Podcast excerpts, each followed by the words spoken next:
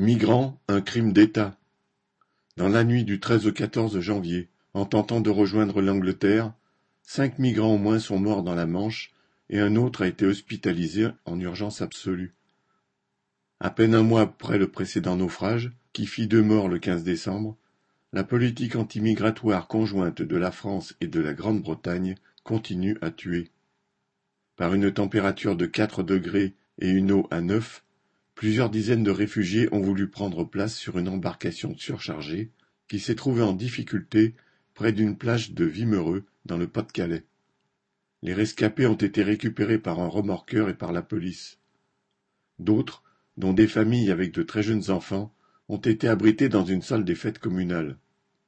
Les autorités françaises ont déclenché une enquête pour homicide involontaire et aide au séjour d'étrangers en situation irrégulière en bande organisée, avec les passeurs dans le viseur.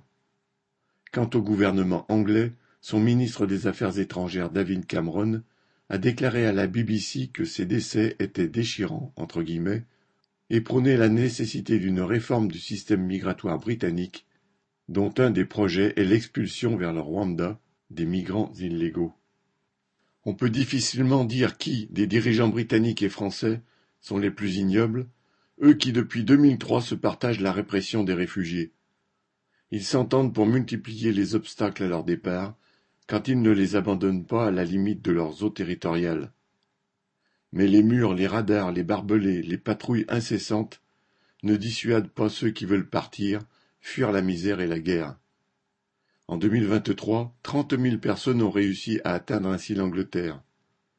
Les traversées continueront, obligeant les exilés à affronter des risques de plus en plus importants sur une mer dangereuse, au trafic dense, par tous les temps, au risque de perdre la vie pour certains d'entre eux. Et là, il ne s'agit pas d'homicide involontaire, entre guillemets, mais de crime d'État. Sylvie Maréchal.